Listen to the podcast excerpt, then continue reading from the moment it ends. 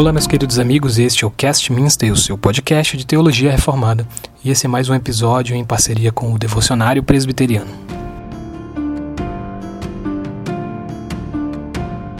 Hoje é domingo, 10 de janeiro de 2021, primeiro domingo após Epifania. Invocamos ao Senhor dizendo: Cantarei para sempre o teu amor, ó Senhor, anunciarei a tua fidelidade a todas as gerações. Salmos 89, versículo 1. E também clamamos ao Senhor com o Salmo 85, verso 8, dizendo: Ouço com atenção o que Deus, o Senhor, diz, pois ele fala de paz ao seu povo fiel, que não voltem, porém, a seus caminhos insensatos. Temos hoje, irmãos, como texto base para nossa reflexão, os textos de Isaías 44, 45, Mateus 13 a 23 e 1 Coríntios 3. Todas as vezes que nós aprendemos alguma atividade, faz parte do processo a prática e o empenho em treinar as habilidades. É assim com quem aprende a tocar um instrumento musical ou a atirar ao alvo. No entanto, se você para de praticar ou se muda a arma ou o instrumento que manuseia, suas habilidades sofrem uma leve perda e você precisa de uma nova rotina de prática para estabelecer novamente e recalibrar a habilidade inata que você tem.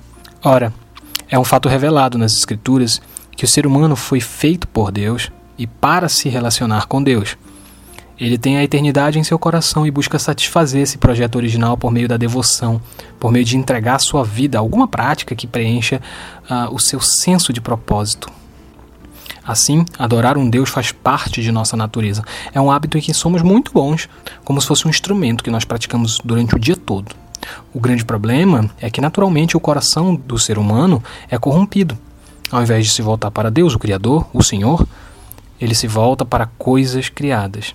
O pecado faz com que o nosso coração adore pessoas, animais, objetos, a cultura e etc. A conversão na vida do crente se trata, portanto, do abandono de um instrumento rústico, mal acabado, em que éramos muito bons, para aprender do zero outro instrumento completamente diferente, belo, complexo. Nesse processo, precisamos recalibrar nossas habilidades físicas e os nossos conhecimentos teóricos. O que sabemos sobre o antigo instrumento que tocávamos, vez ou outra, nos atrapalha no aprendizado desse novo instrumento. Até que, pela prática diária, não reste nada e sejamos habilidosos instrumentistas desse novo e aperfeiçoado instrumento. Ao lermos os textos postos para o nosso devocional de hoje, essa realidade fica muito clara quanto à nossa vida espiritual. Em Isaías 44 e 45, Deus discursa ao seu povo, o povo de Israel, prometendo que eles serão libertados do cativeiro e que agora devem pôr sua confiança somente no Senhor e não temer as situações ao redor. Aliás, Deus diz que usará justamente essas situações em favor de Israel. Um rei ímpio, Ciro, é chamado de ungido, um tipo de Messias.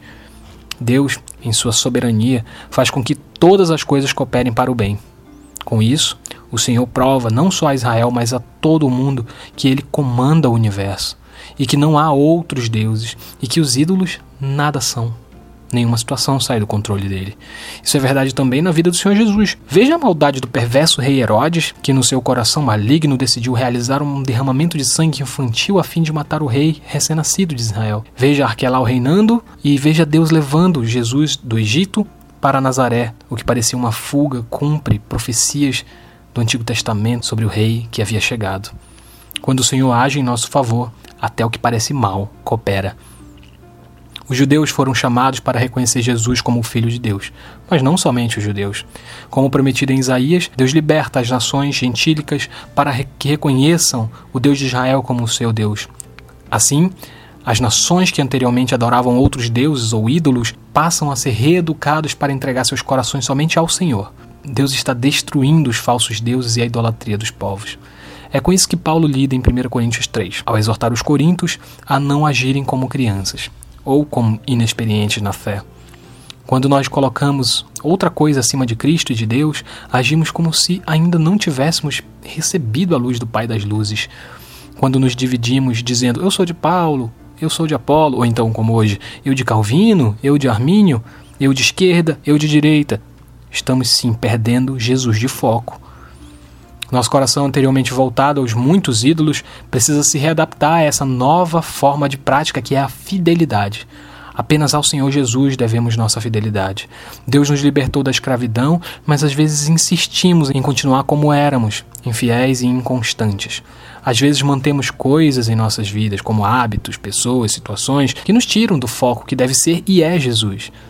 Devemos saber que Deus usa todas as coisas para o bem daqueles que o amam, dos que são fiéis. Precisamos praticar a fidelidade em nosso dia a dia e então testemunhar o poder do Senhor em nós. Ele está destruindo os ídolos, ele está nos livrando da idolatria. Ele está nos mostrando que a fé em Jesus, o Messias, é a liberdade prometida. O Senhor está fazendo tudo isso, nos dando não só o instrumento, mas também a partitura da sinfonia que deve nos interessar, que é aprender a ser fiel de corpo e alma somente a Jesus. Pratiquemos. Oremos então ao Senhor, irmãos, da seguinte maneira: Ó Senhor, nós te pedimos misericordiosamente que receba as orações do teu povo que te invoca e concede que eles possam perceber e saber o que devem fazer e que possam ter a graça e as forças para cumprir tais coisas. Por Jesus Cristo, nosso Senhor. Amém.